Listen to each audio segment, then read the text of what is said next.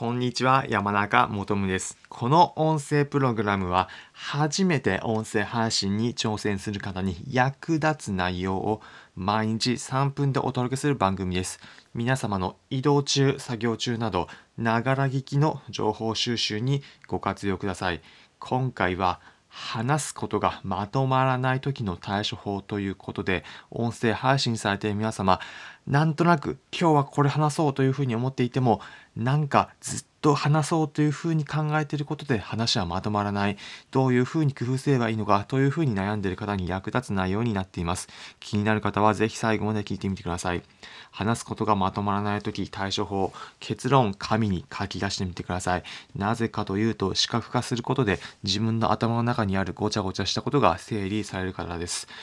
例えば皆さんどのようなことで音声配信されているでしょうか？具体例を挙げます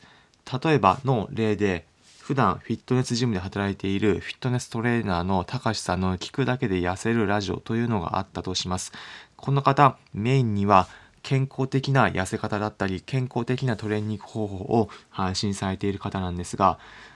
たかしさん、今日は何を話そうかな。うーん、痩せたい人向けにダイエット方法を話すのもいいし、うん、他にも自宅でできるトレーニングだったり、うん、連休中の家での健康的な過ごし方、いろいろ話したことはあるけどどうしようかな、というふうに悩んでたとします。その時、高橋さん何をすればいいのか、結論書き出してみることです。話していること、いくつか書き出そうとしてみてください。例えば、健康法と書いて、その下に、健康のために食生活、他にもランニングというふうにいろいろ書くことだったり、痩せ方と書いて他にもいろいろ書くというふうに自分が話そうということを試しに書き出してみてください。そうすることで自分の中の頭の中だけに入っていたことが何を話したいと思っていたのか整理することができます。その中で、あ、今日は今一番ね、トピックになるネタはこれだから、このネタを話そう。例えば、いろいろ書き出したみたけど、最終的には今一番話したいことは、健康的に痩せるための方法だったんだ。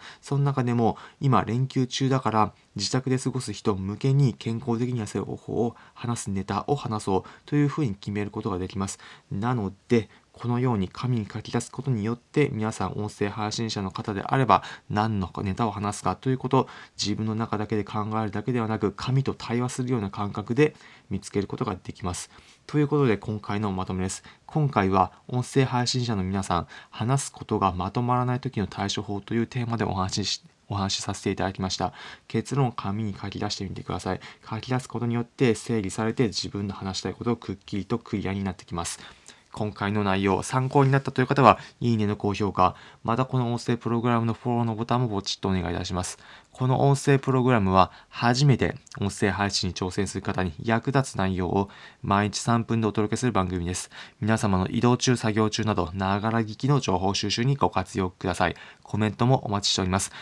今回の内容を聞いて、今度私も紙に書き出してみることにしましたというようなコメントをお待ちしております。また、今回話したような内容、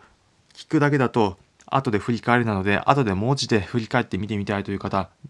朗報です。そういった方に向けて、音声配信のエッセンス、すべて Twitter でまとめております。音声配信するときの工夫の仕方気になるという方は Twitter 見てみてください。Twitter のリンク先は説明欄のところに貼っておくのでそちらからチェックしていただければ幸いです。それでは皆様良い一日お過ごしください。また次回お会いしましょう。それじゃあ。